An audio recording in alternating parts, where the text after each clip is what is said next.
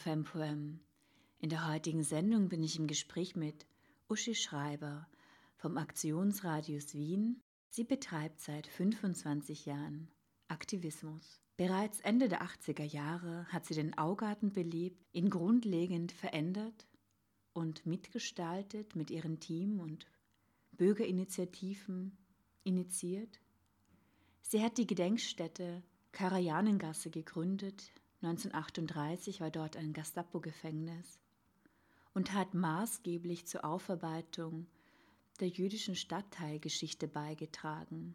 Sie organisiert jedes Monat Veranstaltungen mit verschiedenen Themenschwerpunkten aus den Bereichen Kunst, Kultur, Musik und Gesellschaftspolitik.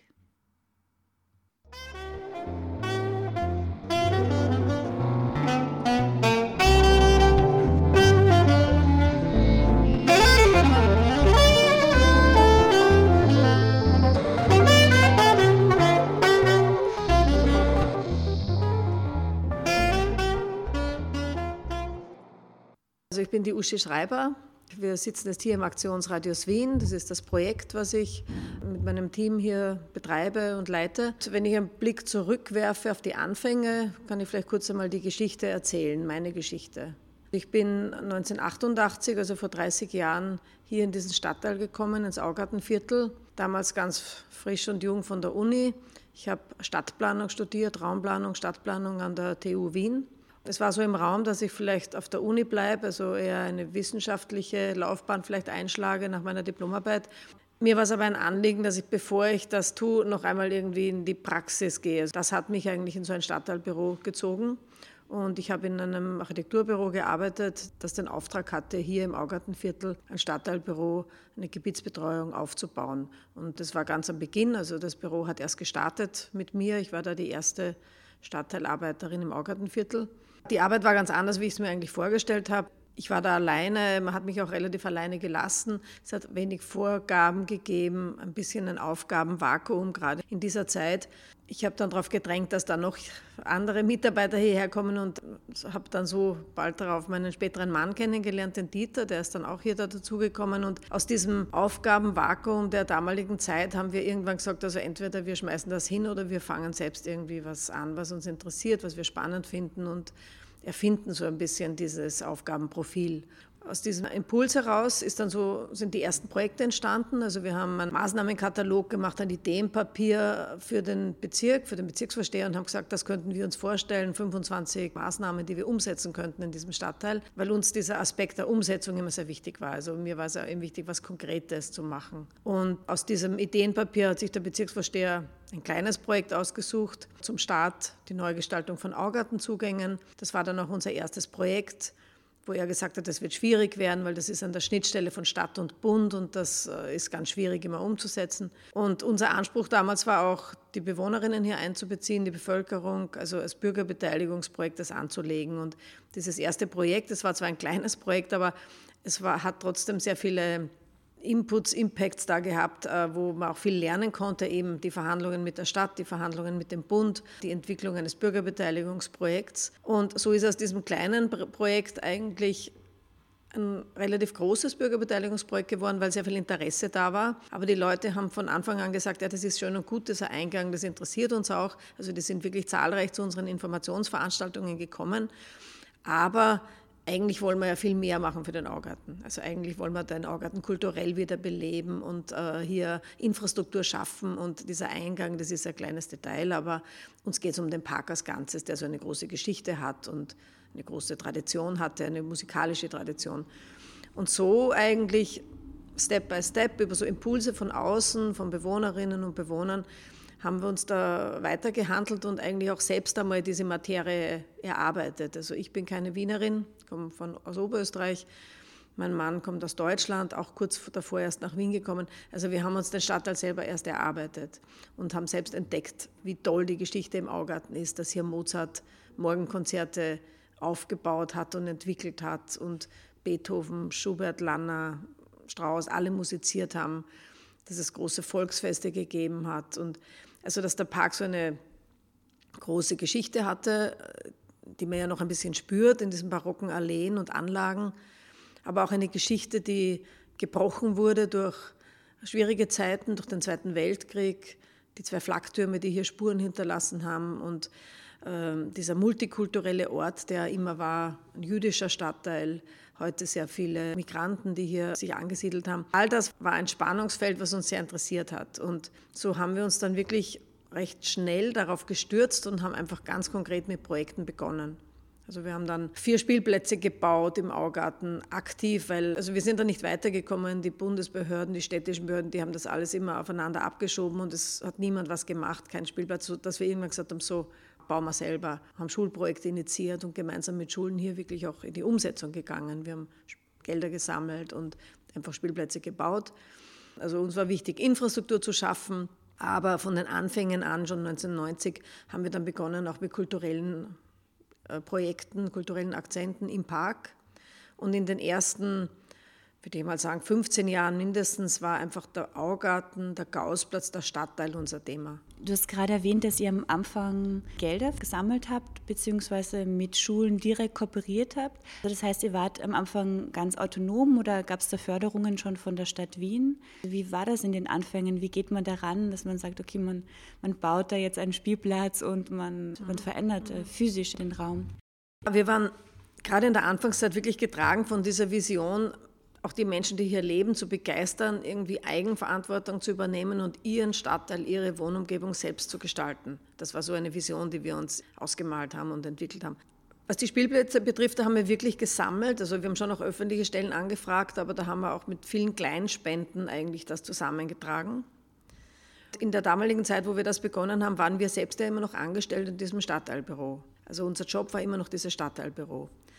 Hier hat sich aber gerade in diesen ersten Jahren dann sehr schnell herausgestellt, dass wir aus diesem Büro, beziehungsweise diesem, dieses Büro war ja der Stadtplanung unterstellt, also dass wir von Seite der Stadtplanung, wo wir hergekommen sind, für diesen Ansatz an Stadtteilentwicklung äh, kaum eine Unterstützung bekommen haben. Also unser Ansatz war konkretes Schaffen mit den Leuten, eigenverantwortlich etwas kreieren und auch ein bisschen diese Schubladen aufzuheben. Also wir wollten eigentlich interdisziplinär ansetzen. Egal was gewünscht wird, egal was gebraucht wird, das setzen wir um. Also ob das jetzt ein Spielplatz ist oder irgendwelche andere Infrastruktur im Park, Parkbänke oder Hundezonen oder Sportangebote. Also solche Sachen in konkrete Infrastruktur, aber genauso natürlich Konzerte, klassische Konzerte, Kinderprojekte, äh, Kinderfeste oder auch historische Führungen durch den Park, also auch die Wissensvermittlung. Also uns war es einfach von Anfang an sehr wichtig,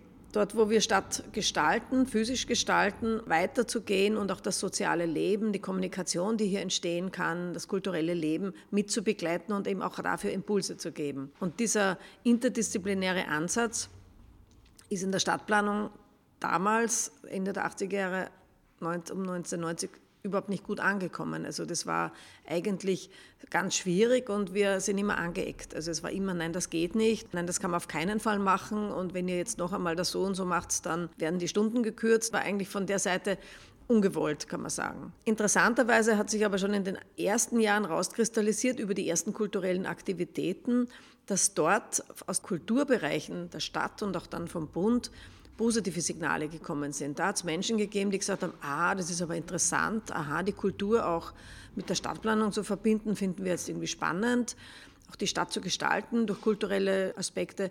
Und eine Weggabelung, kann man sagen, war 1991 das erste Fest der Völker im Augarten.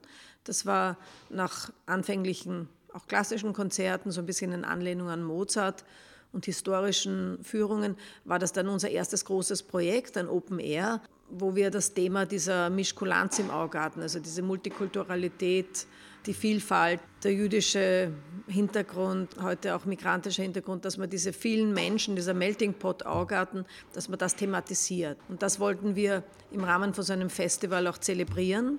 Das war das erste Fest der Völker. Und man könnte auch sagen, das erste privat organisierte Weltmusik Open Air, was es in Wien gegeben hat. Für dieses Festival, das war auch das erste eigentlich gleich ein schöner Erfolg, wurden wir dann ausgezeichnet vom damaligen Bundesminister Scholten, dem Kulturminister, haben wir einen Staatsförderpreis bekommen für zukunftsweisende, innovative Kulturarbeit. Und ich glaube, fast zeitgleich, ich glaube, fast am selben Tag haben wir aus dem Stadtplanungsbüro die Kündigung bekommen, weil das wieder etwas war, was man nicht machen sollte, weil die Interdisziplinarität, dieser Ausflug in die Kultur nicht gewollt ist, nicht gestattet ist und so weiter. Das war eigentlich so diese Entscheidung und auch der Impuls von außen, der Zufall, wie man will, der mich dann eigentlich in den Kulturbereich geführt hat. Ich war eigentlich ja Stadtplanerin und bin dann aber eigentlich nach ein paar Jahren schon mehr im Kulturbereich gelandet. Das heißt, ihr habt dann 1992 die Kündigung bekommen in dem Sinne und habt dann euren eigenen Verein gegründet. Habe ich das richtig verstanden? Ja. 1991. Wie hat sich dann weiterentwickelt? Ja, also wir haben 1991 eben nach diesem ersten Fest der Völker einerseits den Staatsförderpreis für diese innovative Kulturarbeit bekommen und gleichzeitig die Kündigung in unserem Stadtteilbüro. Wir haben dann noch einmal verhandelt und die Kündigung wurde dann noch einmal zurückgenommen. Und, aber es war ihm sehr schwierig und für uns war es einfach klar, dass hier wir für unser Leben, für unser berufliches Leben und für unsere Visionen wir neue Bahnen, neue Wege einschlagen müssen. Dieses Interesse von Seiten der Kultur hat sich eben fortgesetzt, dass Menschen auch auf uns zugekommen sind und auch gesagt haben, naja, aber wenn das hier so schwierig ist, wieso reicht es nicht ein eigenes Projekt ein?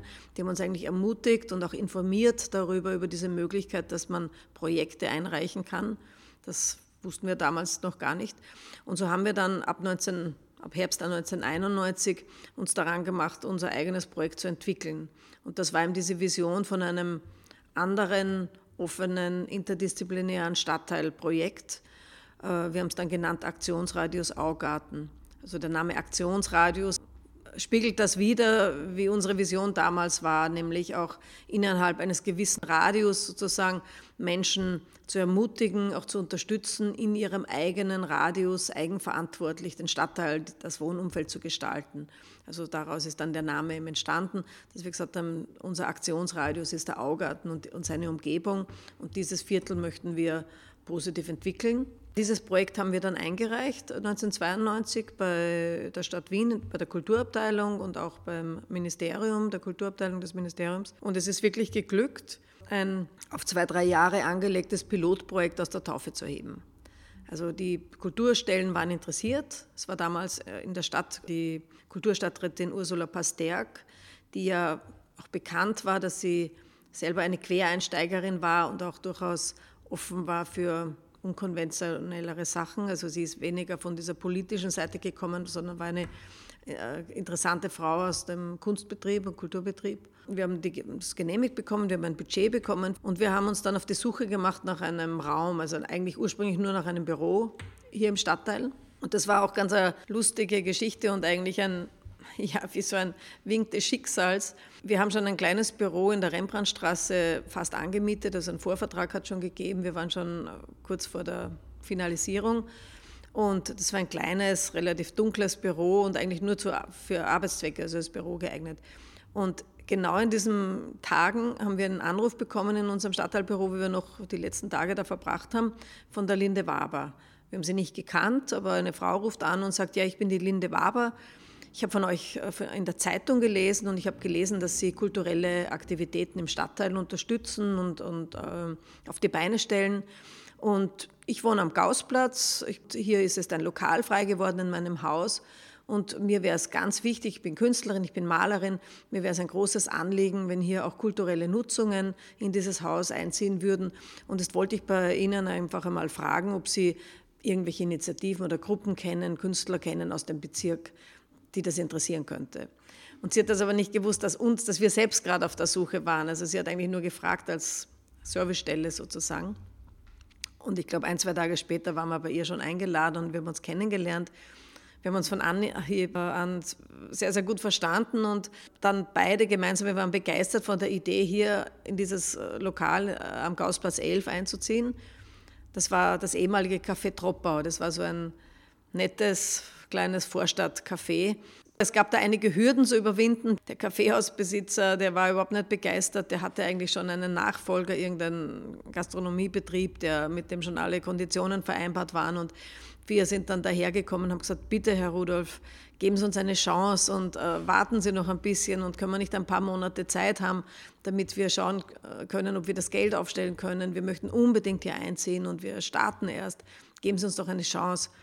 Und das war so ein typischer, ein bisschen krantelnder Wiener, raue Schale und ein sehr guter, weicher Kern. Und der hat zwar immer drüber gemotschgert und gejammert, aber er hat gewartet von Monat zu Monat.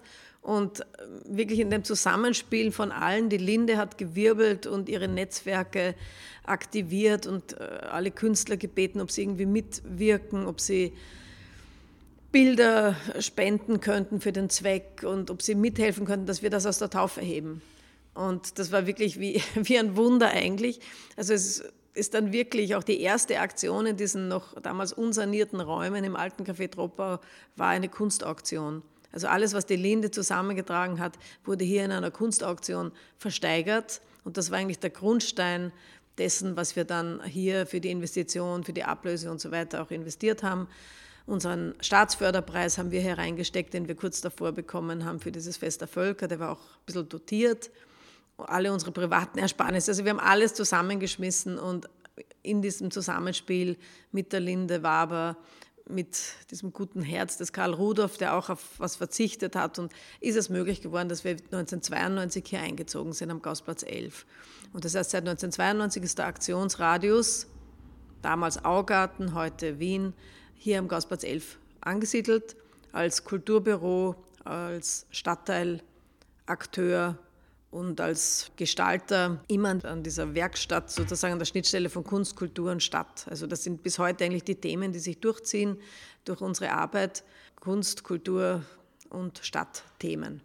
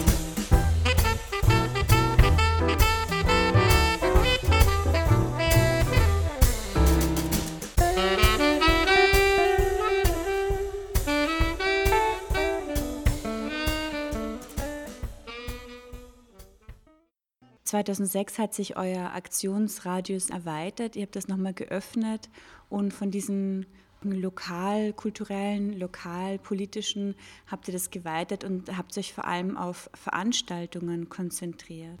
Ich kann jetzt da schon auf eine 25- bis 30-jährige Geschichte zurückblicken und da hat es unterschiedliche Phasen gegeben. Also die ersten 15 Jahre haben wir uns ganz stark um den Augarten konzentriert. Also die Belebung des Augartens ist hier im Vordergrund gestanden durch infrastrukturelle Maßnahmen oder künstlerische Aktionen und Projekte.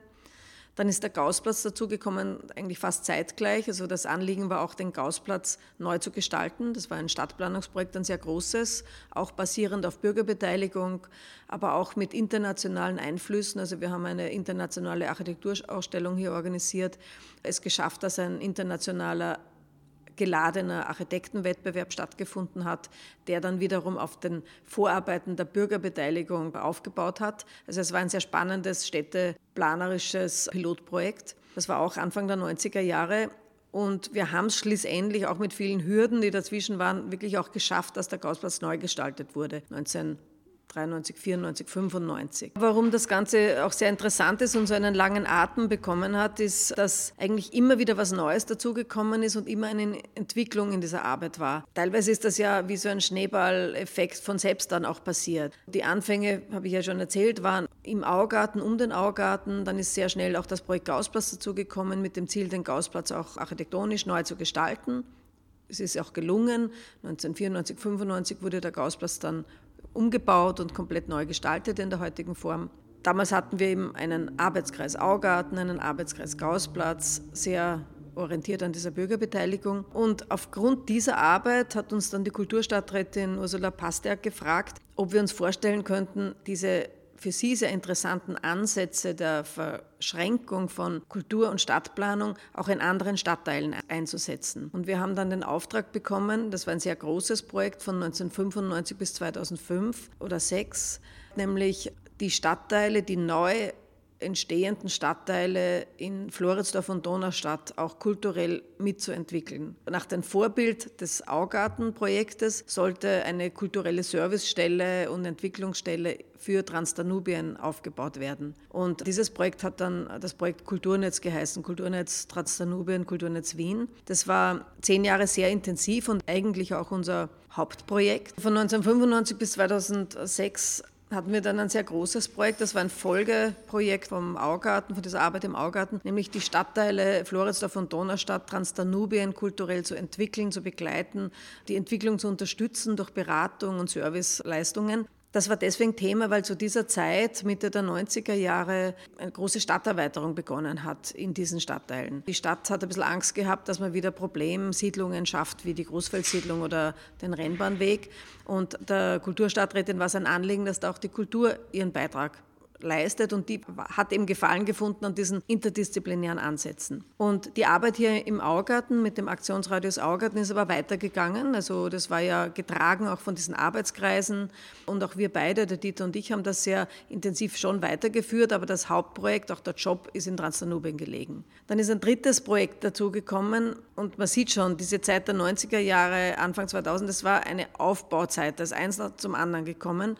Das haben wir dann so um 2000 begonnen, denn das Projekt im Augarten noch einmal größer zu denken und äh, aus dem Aktionsrat des Augarten sowas wie ein Dach zu bauen, ein sanftes Management für den ganzen Park. Damals war dann ab 2000, auch bis 2006, das Ziel und die Idee, und das ist dann auch in Form eines EU-Projekts gelungen umzusetzen, den Augarten sanft zusammenzuführen, alle Institutionen zusammenzuführen, die Wiener Sängerknaben, das österreichische Filmarchiv, die Porzellanmanufaktur. Da gibt es ja viele Kultureinrichtungen, sozusagen eine gemeinsame Vision für den Park zu entwickeln, den Park weiterzuentwickeln gemeinsam, bevor vielleicht Investoren ihn entdecken oder das irgendwie aus dem Ruder läuft. Das war auch ein großes Projekt.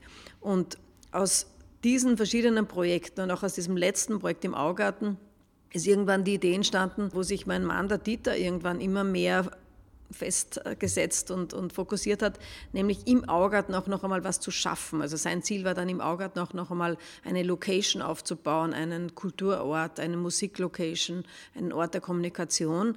Und er hat das auch verfolgt. Das war eigentlich zuerst geplant im Rahmen unseres Projekts und es wurde aber dann immer schwieriger, sozusagen im Rahmen dieses eines Vereins oder dieses EU-Projekts sowas umzusetzen, sodass der Dieter sich dann 2005 entschieden hat, dass er das privat durchzieht und ist sozusagen aus, aus unserem Projekt Projektnetzwerk ausgestiegen und hat die Bunkerei im Augarten als Unternehmer aufgebaut.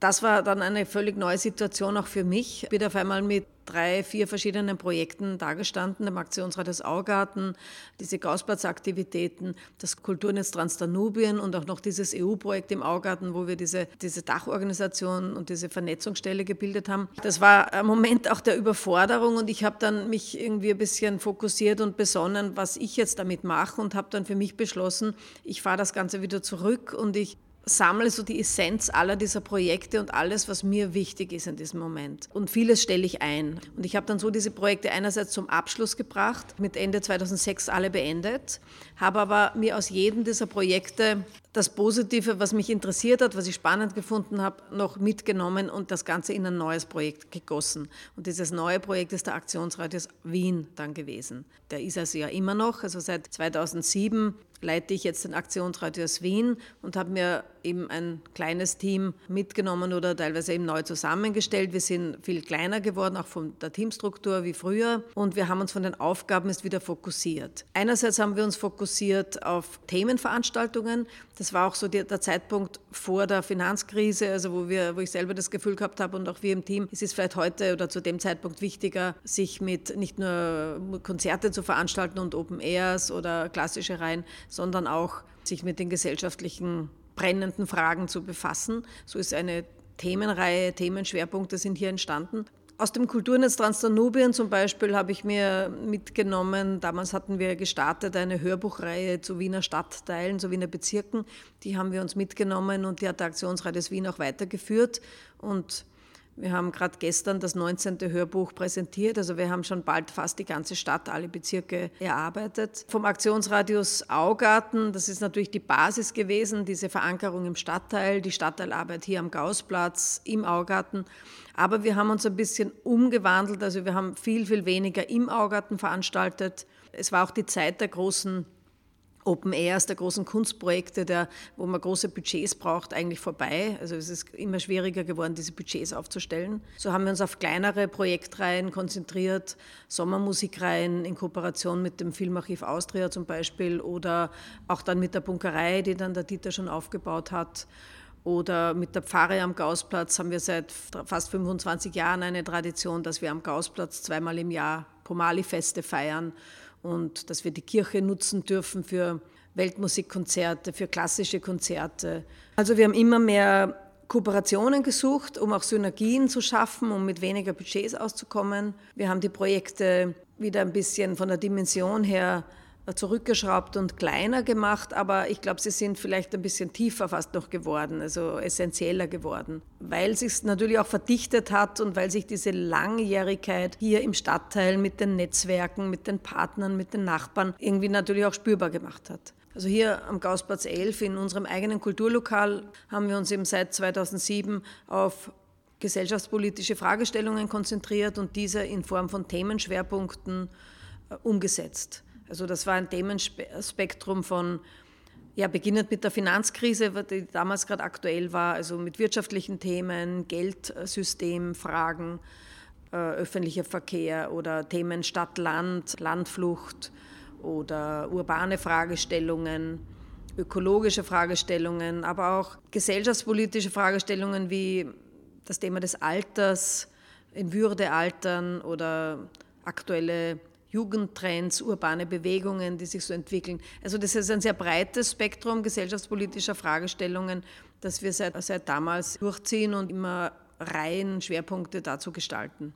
Und diese Schwerpunkte, die umfassen dann schon einerseits viele Vorträge, Diskussionen, Filmabende, aber immer auch begleitet durch künstlerische Aktionen, durch künstlerische Projekte, Performances und auch jeder Schwerpunkt hat auch eine zum Schwerpunkt gestaltete Ausstellung.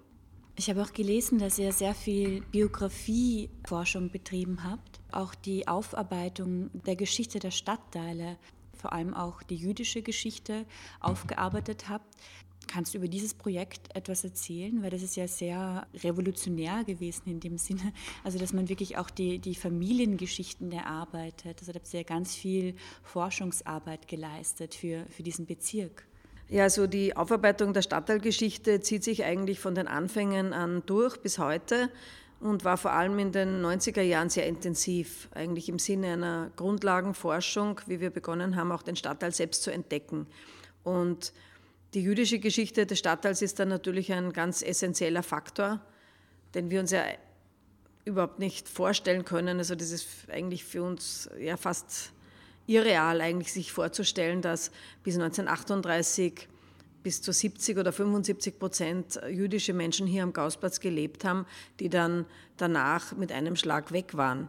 Also sich das vorzustellen, was es auch mit der Stadt macht im konkreten Leben und auch im Hinblick auf das intellektuelle, künstlerische Potenzial, das hier verloren gegangen ist. Also das war eine Fragestellung, die uns von Anfang an begleitet hat und die in den 90er Jahren schon gemündet ist in eine Reihe, die wir genannt haben, die verlorene Insel. Und ja, diese Reihe, die verlorene Insel, der Name hat sich angelehnt, dass man ja zum zweiten und 20. Bezirk die Matzesinsel sagt. Und wir haben das eben so empfunden, dass es eine verlorene Insel war, weil eben mit einem Schlag die Hälfte oder drei Viertel der Bevölkerung und auch damit eben dieses künstlerischen Potenzials verloren gegangen ist. Und wir haben das in vielen Abenden und Veranstaltungen thematisiert und einzelne Personen vorgestellt, äh, einzelne Schicksale vorgestellt, einzelne Künstlerinnen und Künstler und ihre Biografien vorgestellt. Und ähm, das Projekt ist dann 1999 einmal gemündet, auch in einem nachhaltigen Projekt, in dem wir eine Gedenkstätte im Stadtteil geschaffen haben, auch in Kooperation mit zwei Schulen, die Gedenkstätte Karajangasse. Und die ist angesiedelt im Keller des Brigittenauer Gymnasiums in der Karajangasse. Und dieser Keller war ein Anhaltelager, also die Vorstufe sozusagen, das Sammellager, bevor Menschen dann ins KZ transportiert wurden. Und in diesem Anhaltelager waren beispielsweise Bruno Kreisky oder der Kabarettist Fritz Grünbaum inhaftiert. Und gemeinsam mit dem Gymnasium und dem Geschichtsunterricht und der politischen Bildung im Gymnasium wurden hier Inhalte zusammengetragen und gestaltet. Es wurden beispielsweise alle I-Klassen, Schülerinnen und Schüler erfasst. Also die jüdischen Schülerinnen und Schüler sind ja dann sehr schnell in I-Klassen zusammengesammelt worden. Und da wurde, das wurde ganz genau recherchiert. Da gibt es auch einen Ausstellungskatalog, wo da Name für Name aufgelistet ist, welche Schülerinnen in diesen I-Klassen waren, wo die hier im Stadtteil gewohnt haben, zum Beispiel. Und der Polytechnische Lehrgang des Bezirks hat mitgewirkt und hat wieder diese bauliche Umsetzung durchgeführt. Das war schon ein gutes, eingespieltes Team, das wir schon von den Spielplätzen gekannt haben. Auch da haben wir mit dem Polytechnischen Lehrgang eben in der Umsetzung kooperiert. Die haben die Bauarbeiten durchgeführt. Diese Gedenkstätte gibt es immer noch, ist immer an Donnerstagen zu Schulzeiten geöffnet. Es finden auch immer wieder interessante Gedenkveranstaltungen dort statt, auch von der Schule selbst.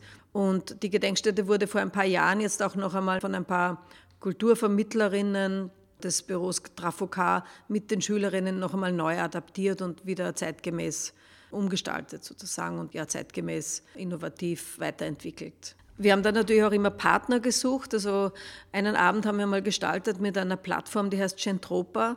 Das ist eine sehr interessante Internetplattform. Die haben Videos erstellt und Porträts von Menschen, die emigrieren mussten, aber überlebt haben, den Zweiten Weltkrieg, gestaltet. Und hier haben wir mal einen Abend gestaltet, gemeinsam mit Centropa zu Kitty Sushni, Kitty und Otto Sushni. Und die Kitty Sushni, die hat am Gausplatz auf der anderen Straßenseite in dem Apothekerhaus gelebt als Kind, als jüdisches Kind, musste dann auch fliehen und emigrieren. Und ihr Schicksal, auch ihre Verbindung zum Stadtteil ist ganz wunderbar auch in diesem Videoporträt dargestellt. Und bei uns hat sie ihr Leben einmal hier im Rahmen einer Veranstaltung dann erzählt. Und eine andere sehr eindrucksvolle Geschichte, die mir einfällt, ist die Geschichte von Dave Fox. Das war ein junger Bursche namens David Fuchs, der hier gleich in der Nähe aufgewachsen ist, in der Heinzelmanngasse. Wir haben eigentlich zufällig mit ihm Kontakt bekommen über unsere musikalischen Aktivitäten. Wir haben ja viele Weltmusikkonzerte organisiert und wir kooperieren mit dem Akkordeon Festival, mit dem Klesmore Festival. Und so sind wir eines Tages in Kontakt gekommen mit einem Klezmer-Musiker aus New York mit Benji Fox Rosen und er ist zu uns gekommen und wir haben überlegt, gemeinsames Musikprojekt zu machen. Und irgendwann hat er uns erzählt und hat gesagt, ich hätte eigentlich noch eine viel größere Idee. Mein Opa, der Dave Fox, ist hier in der Nähe aufgewachsen. Der war schon an die 90 Jahre alt, lebte in Los Angeles und er hat gesagt, ob wir interessiert sind, wir könnten den Opa einladen. Der hat als Hobby auch mit der Malerei begonnen. Und wir haben dann wirklich die Idee aufgegriffen und haben den Dave Fox eingeladen zu einer Ausstellung. Also er ist mit seinen Werken aus Los Angeles gekommen und wir haben hier eine Ausstellung gemacht mit dem fast 90-jährigen Dave Fox und haben ihn gebeten, ob er mit uns auch so Stadtflanerien durchführt, hier durch den Stadtteil geht und uns die Orte seines Lebens damals alle zeigt. Das Haus in der Heinzelmanngasse, hier die Bäckerei Brindl hat uns erzählt, das war das Mathildenkino damals, da ist er immer ins Kino gegangen. Interessanterweise hat er in der Schule Karajangasse auch seine Schule besucht und hat auch diesen Ort gekannt, den Augarten hat er gekannt. Und das war wirklich ein sehr, sehr berührendes Projekt und seine beiden Enkel, Benji Fox Rosen und sein Bruder haben ihn musikalisch begleitet mit Klezmermusik. Und auch seine Kinder sind gekommen, die waren das erste Mal in Wien. Und er hat das erste Mal eigentlich seiner eigenen Familie seine Wurzeln gezeigt. Also das war wirklich ein tolles, tolles Projekt.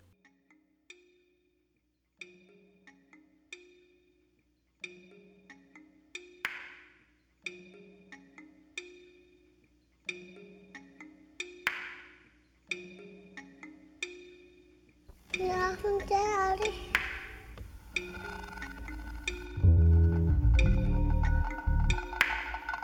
Dạ, con trẻ ở đi. Dạ, con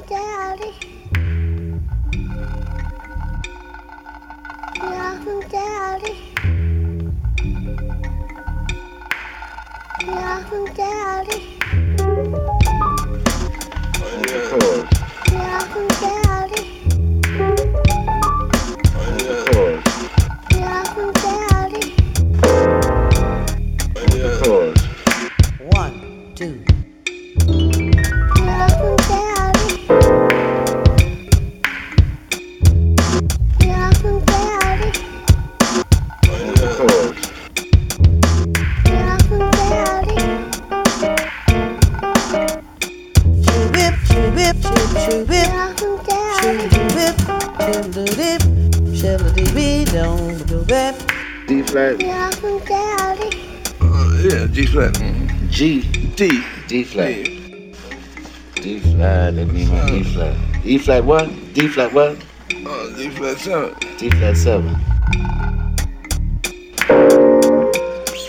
Then uh, think about right here. G minor seven to D flat. G minor seven to what? To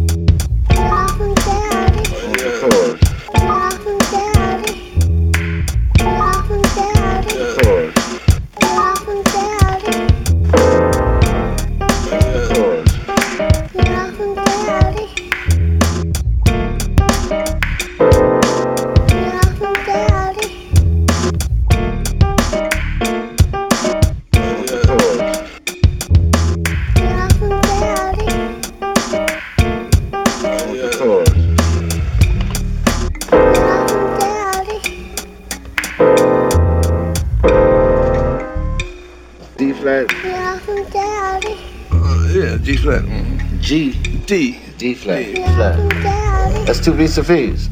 Yeah. And then-. Next The bar. next half of the bar is uh, is Yeah. uh, G flat seven. Huh? G flat seven.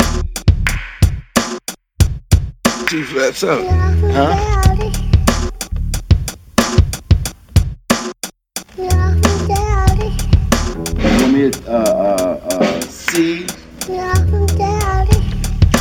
My notes, uh, concept. I was going to see which one? Was the top here.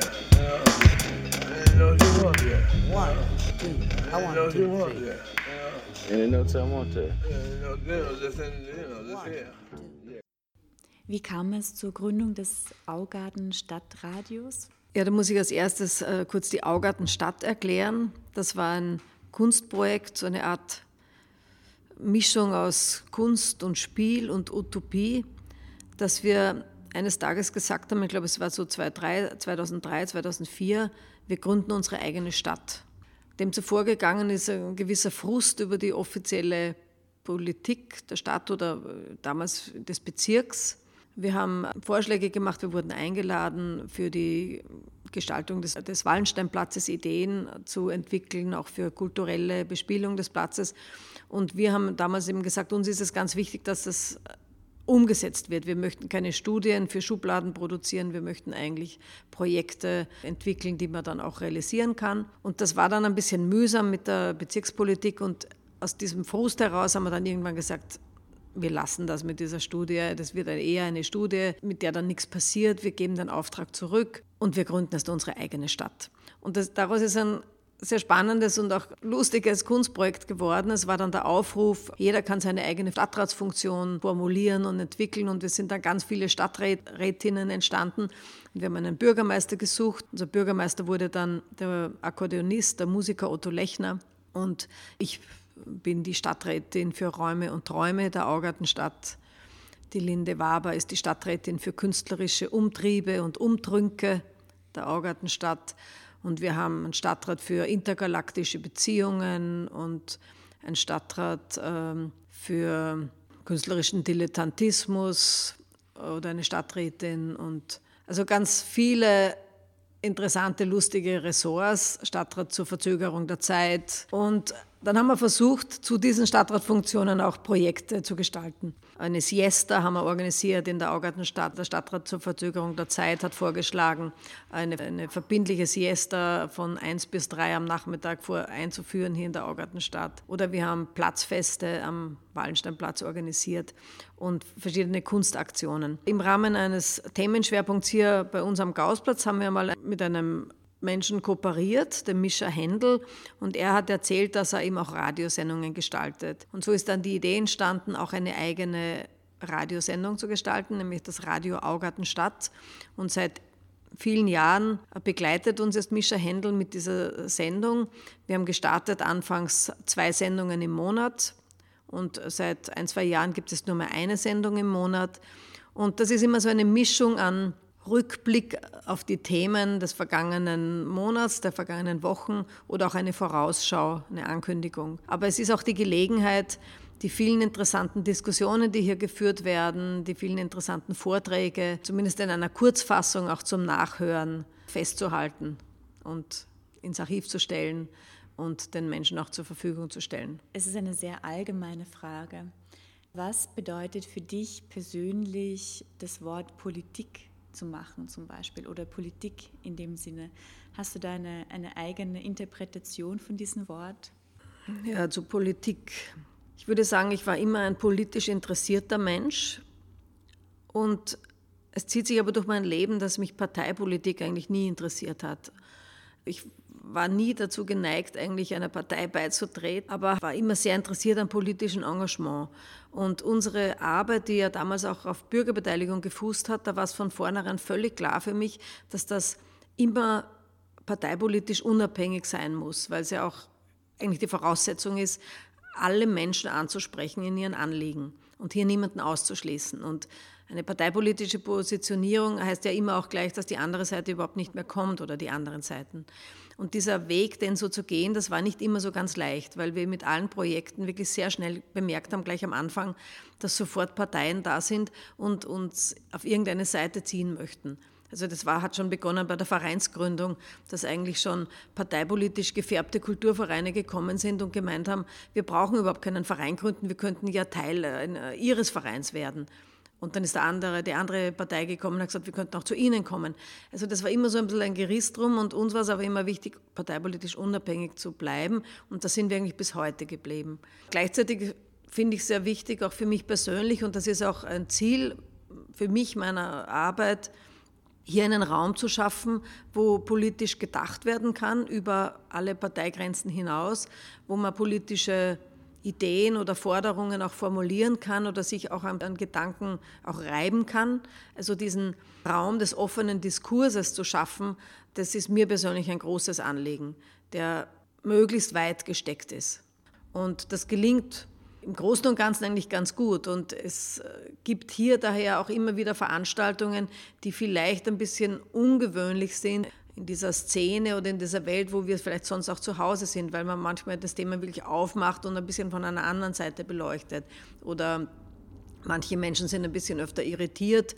Man kriegt ja sehr schnell Zuschreibungen und wir haben in unserer Geschichte wahrscheinlich wir parteipolitisch, außer jetzt äh, in ganz rechts, überall schon eingeordnet worden. Wir waren von Anfang an einmal schnell, haben wir die Zuschreibung bekommen, vielleicht ein linkes Projekt zu sein, ein rotes Projekt zu sein, ein grünes Projekt zu sein.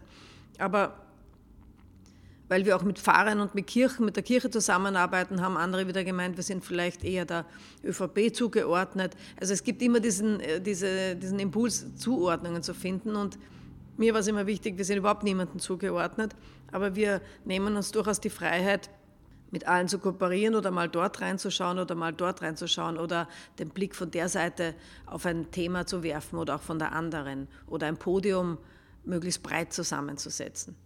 Ja, möglicherweise kann man da auch einfach sagen, dass es sich um eine gewisse Form vielleicht von Ethik, wie zum Beispiel Antirassismus, äh, Antisexismus, gegen Diskriminierung von Leuten. Also man merkt möglicherweise dann so eine Ethik der Existenz, ja, im Sinne vielleicht auch eine Ästhetik der Existenz, dass man gewisse Kriterien im Denken hat. Und das kann ja fernab von Parteien sein.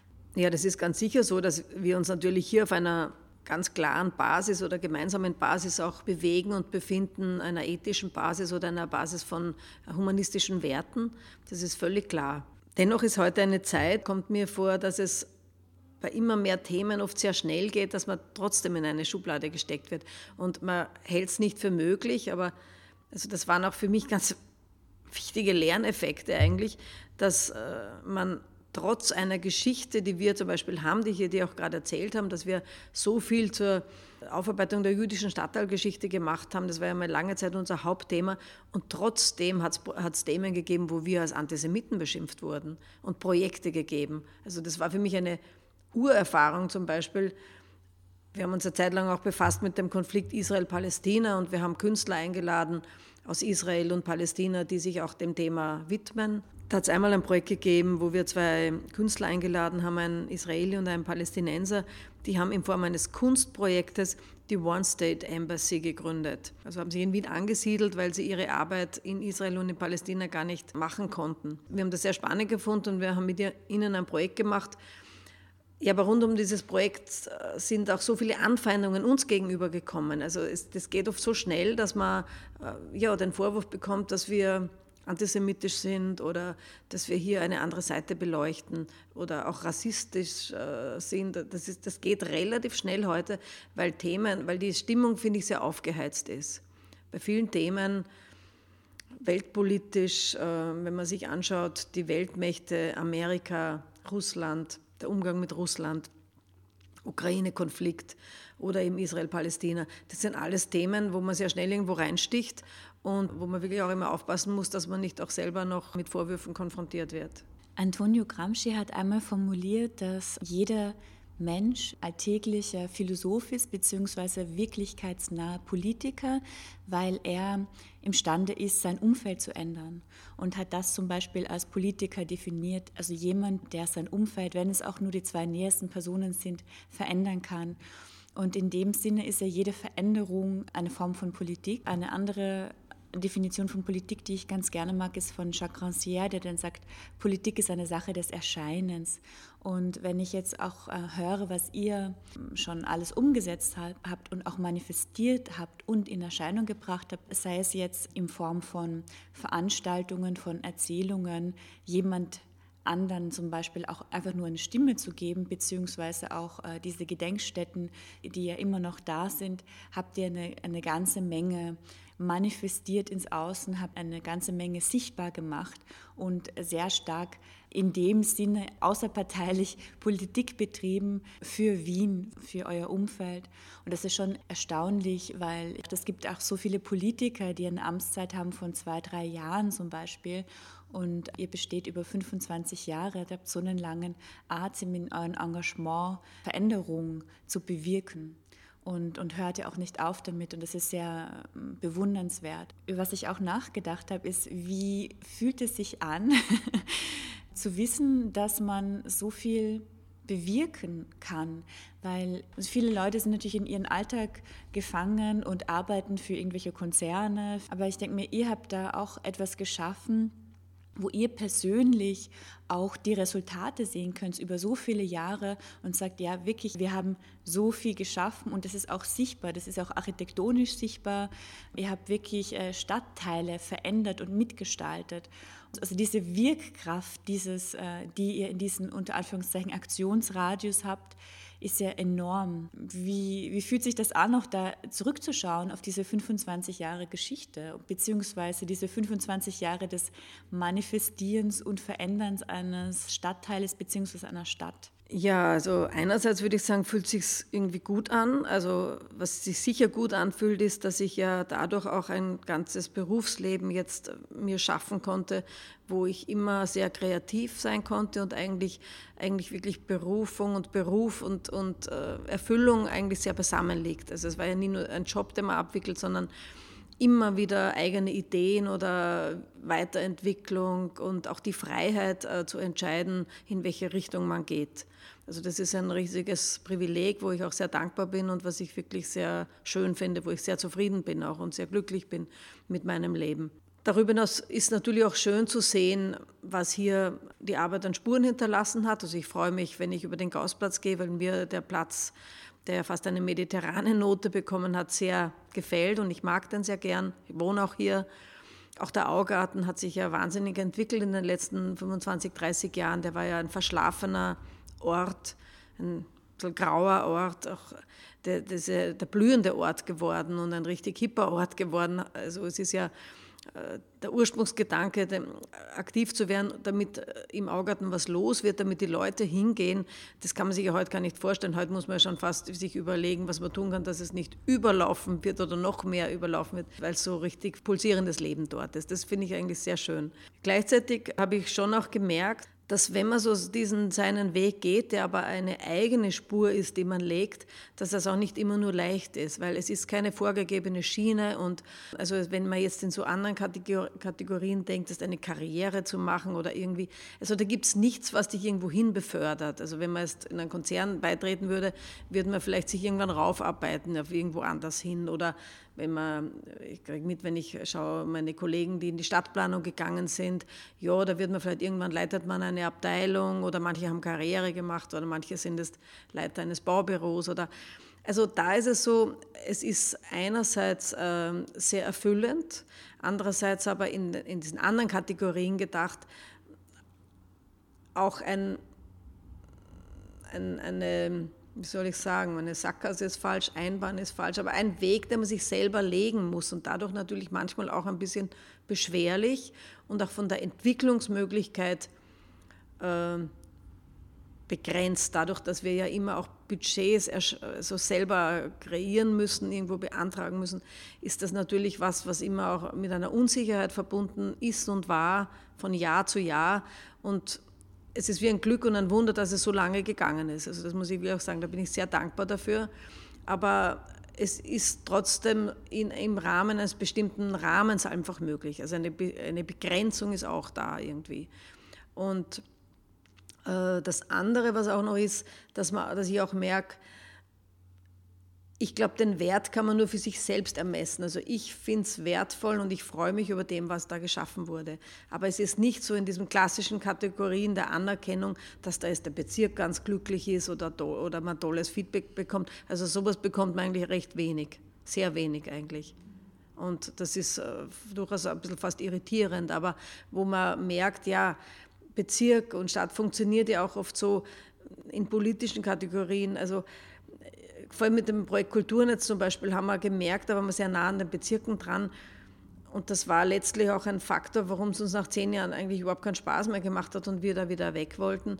Weil Bezirke, Bezirksvorsteher, Bezirksstrukturen die Tendenz haben, die möchten Projekte haben, die sie herzeigen können, die möchten Projekte haben, die sie eröffnen können, die möchten, dass wir eine Bühne schaffen, wo, ihr, wo Politiker einen Auftritt haben. Und das ist überhaupt nicht unser Anspruch. Also das interessiert uns überhaupt nicht. Und da ist es durchaus, da merkt man aber immer diese Unterschiede. Also dass man vielleicht bei offizieller Seite oft gar nicht so gut ankommt, weil man äh, die Veranstaltung nicht so anlegt, dass dann Politiker hier die Auftrittsmöglichkeit haben. Und das ist so ein Spannungsfeld, in dem man sich befindet. Ja. Persönlich bin ich froh, diesen Weg gegangen zu sein und bin glücklich, dass es so lange gegangen ist, weil es ein sehr eigenständiger Weg ist, der mir persönlich sehr viel Entfaltung, Kreativität, Weiterentwicklung und irgendwie auch sozusagen auch diese Erfüllung irgendwie gebracht hat, dass ich immer was mache, was mir wirklich Spaß macht, wo, wo ich einen Sinn drin sehe, wo ich Visionen für mich entwickeln kann. Also das ist in dem Sinne eine sehr begnadete Seite. Das muss sich ja auch über all die Jahre ein immenses Netzwerk geschaffen haben. Also diese ständige Kooperation mit verschiedenen Initiativen, mit verschiedenen Vereinen, Musikern, Künstlern und Künstlerinnen von der ganzen Welt. Also da muss man ja auch dieses Spinnennetz äh, sehr stark erweitert haben, um sich darin gut bewegen zu können. Das ist ja auch ein schöner Aspekt, der mit so einer öffentlichen Position auch kommt, oder? Ja, das ist ein sehr schöner Aspekt, dieses Netzwerk, diese Netzwerke, die hier entstanden sind und dass man eigentlich wirklich aus dem Vollen schöpfen kann. Also man kann gar nicht so viel ausschöpfen, wie eigentlich an Netzwerk und Möglichkeiten da ist. Das bedeutet natürlich auch, dass man immer auswählen muss oder äh, gezielt sich für was entscheiden muss. Manche Leute, auch wenn die neu das entdecken, ist vielleicht auch manchmal mit Enttäuschung verbunden, weil wir bekommen ja auch so viele Anfragen, wo wir auch viele absagen müssen oder wo wir sagen, das passt leider gar nicht rein oder wir gestalten unser Programm selbst und äh, sind es nicht nur ein Raum, wo man anfragen kann oder sagen, ich möchte das hier machen. Also manche Leute haben die Idee, dass sie sagen, ja, ich würde das gerne hier machen, aber das übersteigt vielfach auch unsere Kapazitäten dann. Ja. Also es ist so beides, das ist wunderschön, dieses Netzwerk, aber gleichzeitig muss man wirklich auch immer natürlich Entscheidungen treffen, welche Aspekte davon schöpfen wir aus, welche Kooperationen beginnen wir, welche kann man leider nicht erfüllen.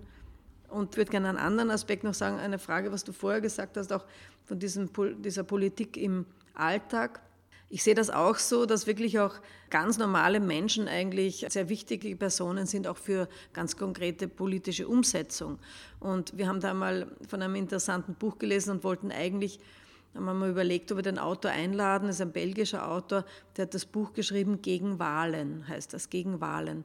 Und das Interessante ist aber, dass der nicht wirklich gegen Wahlen ist und gegen demokratische Wahlen, sondern dass er neue Modelle vorstellt und dass er mal in Frage stellt, ob Wahlen so ausschauen müssen, wie sie ausschauen bei uns. Und der, der berichtet auch ein bisschen, wenn ich mich da richtig erinnere, dass es auch schon im alten Griechenland Mischformen gegeben hat und der plädiert dafür, dass man zumindest Teile der Repräsentanten auch durch das Losverfahren auswählt. Also dass man einfach ganz normale Menschen aus dem Volk, dass man verlost, wer jetzt einmal die nächsten Jahre auch ein politisches Mandat bekommt und dass man vielleicht mehr zu so Mischformen übergeht, die repräsentative Demokratie, aber eben auch Menschen, die übers Losverfahren da dazukommen. Und ich finde das einen interessanten Gedanken, weil das eigentlich das politische Spektrum aufmachen würde von diesen Berufspolitikern hin, dass da halt die Hälfte dann vielleicht auch ganz normale Leute aus dem Volk sind, weil ich auch glaube, dass dieses Gefühl einfach dann die Intuition, Menschen, die sehr geerdet sind und dass da Menschen sehr gut wissen, was, was gut ist für ein Leben für alle oder für ein gutes Leben für alle oder für gesellschaftliche Entwicklungen. Und das finde ich ein spannendes Gedankenexperiment, Politik auch so anzulegen, dass normale Menschen für eine Zeit auch Politiker sein können. Gibt es etwas, was du noch den Zuhörerinnen und Zuhörern mitgeben kannst, vielleicht auch im Sinne, seinen eigenen Weg zu gehen? ja, es ist nicht leicht. Ich meine, grundsätzlich würde ich natürlich sagen, einfach als grundsätzliches Plädoyer, ja, ich appelliere an alle, geht's euren eigenen Weg. Also Wobei es fängt einmal an, überhaupt hinzuspüren und das ist ja schon ein gewisser Prozess oder vielleicht auch ein Geschenk, wenn man spürt, was sein eigener Weg ist. Dann natürlich schon mein Appell, auch den Mut zu haben, in den Weg zu gehen und euch da nicht abbringen zu lassen. Gleichzeitig merke ich, ich habe auch Kinder, drei Kinder, die schon erwachsen sind in unserer Familie und auch hier in der Begleitung zu sehen, dass Kinder und junge Menschen wieder ganz andere Wege einschlagen. Wege, die einen schon reflektieren, einmal, dass man woanders steht und vielleicht älter geworden ist und wo ich auch mich damit auseinandersetze, was heute dran ist, ja, und wo es einerseits oder dass es heute auch gar nicht so leicht ist, seinen Weg auch zu finden. Die Gesellschaft ist ja, glaube ich, nicht einfacher geworden, es ist sehr komplex alles geworden und äh, da geht es schon einmal darum, seinen eigenen Weg zu finden und dann natürlich auch sich immer noch diese Wege zu suchen, ihn wirklich zu gehen, weil äh, gerade was finanziell betrifft, was Bildungsmöglichkeiten betrifft, die Ausstattung, da gibt's ja, ist die Gesellschaft ja auch ein bisschen unter Druck gekommen fast. Also ich habe das Gefühl, es ist gar nicht so einfach für junge Menschen, äh, sich gut durchzuschlagen. Vielen Dank fürs Gespräch. Ja, danke. Hat mich auch gefreut. Sie hörten eine Sendung von Femme Poem Romine Achatz war im Gespräch mit Uschi Schreiber zu Gast im Aktionsradius Wien. Der Aktionsradius ist eine Schnittstelle zwischen Kunst, Kultur und Stadt. Vielen Dank fürs Zuhören.